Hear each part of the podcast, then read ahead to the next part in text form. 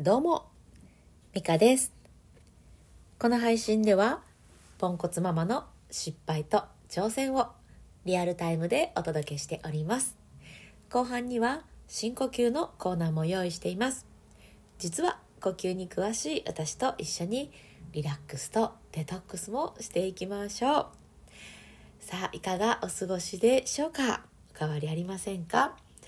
えー私はですね、また昨日、まあ、やらかしまして、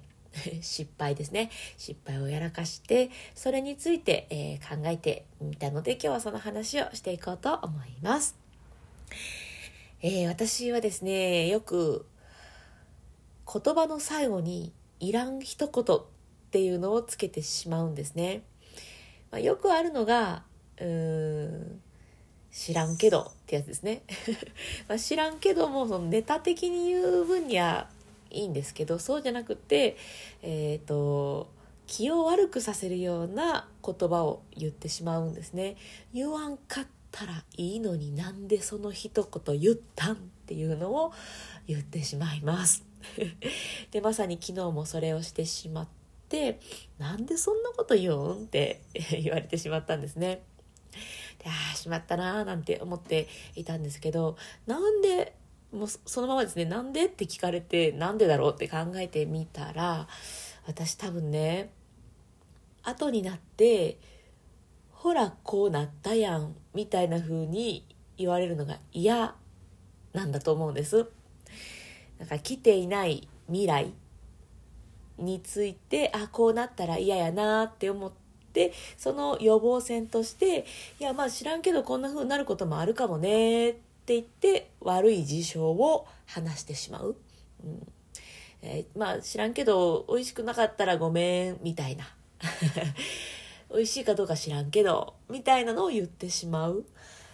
いや言わんかったらいいやん。美味しいかもわからんやん。今から食べますって言ってんのにさ楽しく食べたらいいやん。みたいなね。まあそういう感じで、うん、来ていない未来に対してもしまあ良くないことが起きた時。ほらね言ったでしょって言えるようになんか予防線を張っている。なんかそんな感じがします。これってつまりは責任取りたくないんだなっていう。責任を取りたくないからあこういう言葉を発しているんだろうなっていうところに行き着きました。あのねあの澤まどかさんっていう方がいらっしゃって、まあ、ボイシーっていう音声プラットフォームで配信されてるんですけどそこのまあとあるエピソードで、えーラストはポジティブなワードで終わるのがいいっていう話をされていたんですね。まあ、最初になんていうんですね、まあ、アイスブレイク的な感じで、えー話をしてで何か指摘をここはこうでしたねっていう指摘をしてでも最後にでもこれから、えー良くなるように一緒に頑張っていきましょうみたいな感じでいい言葉でこうサンドイッチするとか、まあ、いい言葉で終わるっていうことをしていくと、まあ、人間関係を良くしていくっていう上では、まあね、とってもシンプルな考え方だと思いますっていうふうにおっしゃってたんですね。であそうだよなって思ってるのにやれてなかったんですよね。うん、もし、えー知らんけどを言うんであれば先に、まあ、いわゆる指摘の部分になるのかな、まあ、指摘じゃないですけど今回の私の場合は、うんまあ、ちょっとちょっと良くないことが起きるかもしれない。けどっていうふうに先にネガティブな要素を持ってきてで最後ラストに「いやでも、えー楽しみだね」とか、うん、そういう感じでポジティブな話をこう最後に持ってくるっていう本当これだけのことなんですけど、うん、私は謎の責任を取りたくないっていう気持ちで、うん最後にねネガティブなワードを発して相手の気持ちを気をね悪くさせてしまっていたなっていう、まあ、反省、まあ、そして、うん、私の自分で嫌だなって思っているところがあまさに出たなっていう感じでした。でこれもうちょっと深く考えていったところ私そのコントロールできないことにフォーカスしていたななんて思うんですね。うんとその来ていない未来っていうのは、まあ、来てないんで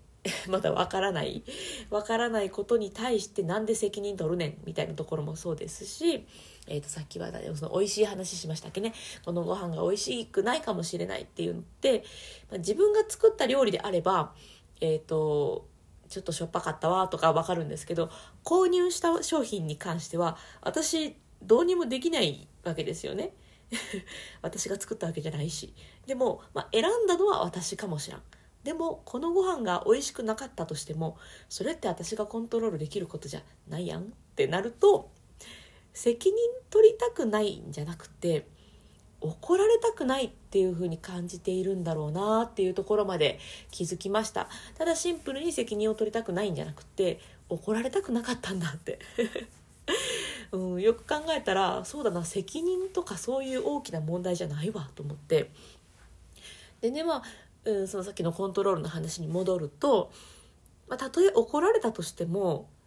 それって私がコントロールできないことなんでしょうがないですよねっていう気持ちを持っていると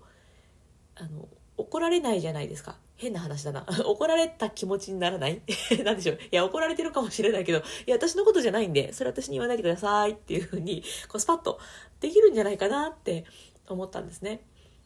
謎に私は全部を背負いすぎようとしていたんじゃないかなっていう感じですね。自分が作ったわけじゃないけど自分が選んだ商品に対して、えー、文句言われたら嫌だな。あ文句言われたら嫌だから美味しくないかもしれないけどって出しちゃう。みたいな、うん、伝わるかしら？このね、うんうん、怒られたくない、うん、責任めいたものを感じたくない。あだから先に予防線として、えー、ネガティブな要素を口にする。これが今の私の状況なのでそうじゃなくってやっぱりねこういい未来っていうのを呼び込むためにも澤、うん、さんがおっしゃってたみたいにポジティブな言葉を最後につける、まあ、ネガティブなことを言うんであれば、まあ、言っと、まあ、言ってもしょうがない、まあ、言ったとしたら その後にねポジティブな言葉を、え、つけられるようなそういう言葉の使い方っていうのをね、うん、意識していきたいななんて思った。そんな出来事でございました。えー、ちょっと今日はね抽象的な話をしようとしてたのに結局具体的に 購入した商品がみたいなところに行ってしまったのでちょっと分かりにくかったかもしれないんですけど、うん、伝われ。どうか伝われ。はい、ということで、えー、今日もね深呼吸をしていこうと思います。えーと、私はボイストレーナーをしていて、えー、呼吸にはかなり、まあそうですね長いこと向き合ってきたんですけれども子育てをしていくうちにすごいイライラしたりモヤモヤすることが増えたんですね。でその時にあ私呼吸が浅かったんだって気づいてからすごいうんいい方向に行くようになりました。それこそポジティブな方に進むようになってイライラも減りましたしモヤモヤすることも、まあ、ありますけど割と早く解消できたりするようになりました。この呼吸ってめっちゃすごいじゃんって思ってるんですね。道具もいらないし近所迷惑にもならないしあの簡単にまあ、手に入れられるっていうのかな。手に入れられる方法だからこれちょっとうん音声配信でも皆さんにシェアしようと思ってこの深呼吸のコーナーを用意しています。もしねなんかイライラするわとかなんか最近すっきりせえへんねんって思ってる方がいらっしゃったら是非一緒に深呼吸やっていきましょう。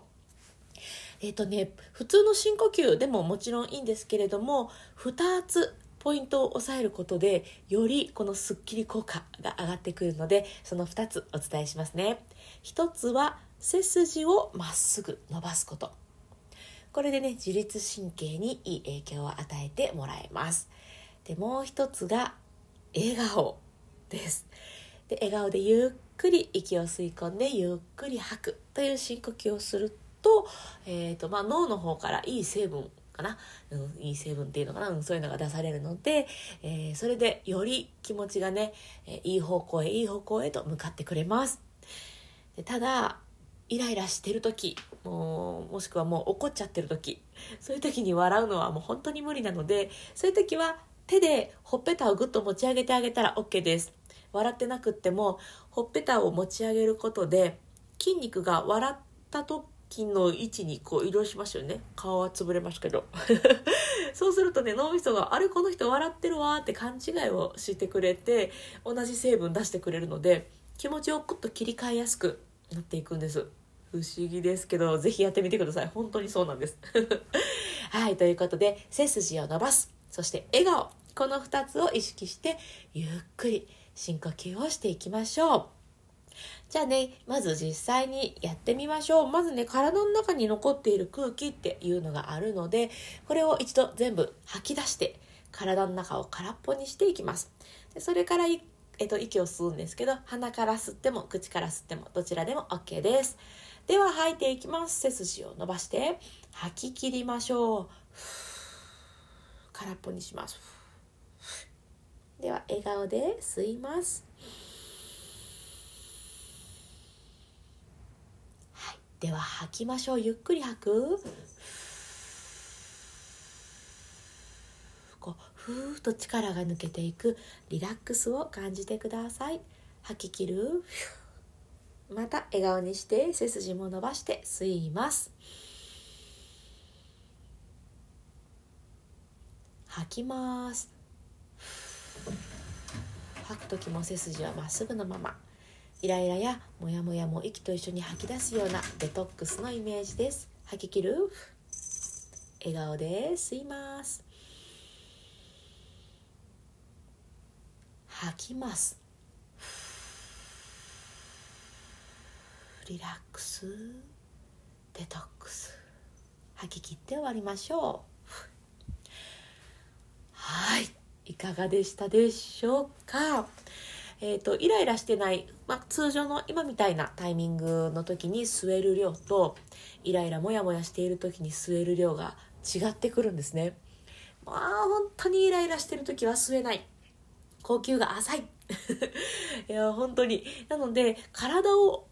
変えてあげると気持ちが変わってくるんですよ体と心ってやっぱダイレクトにつながっているのでああもうなんとかしたいって思ったら、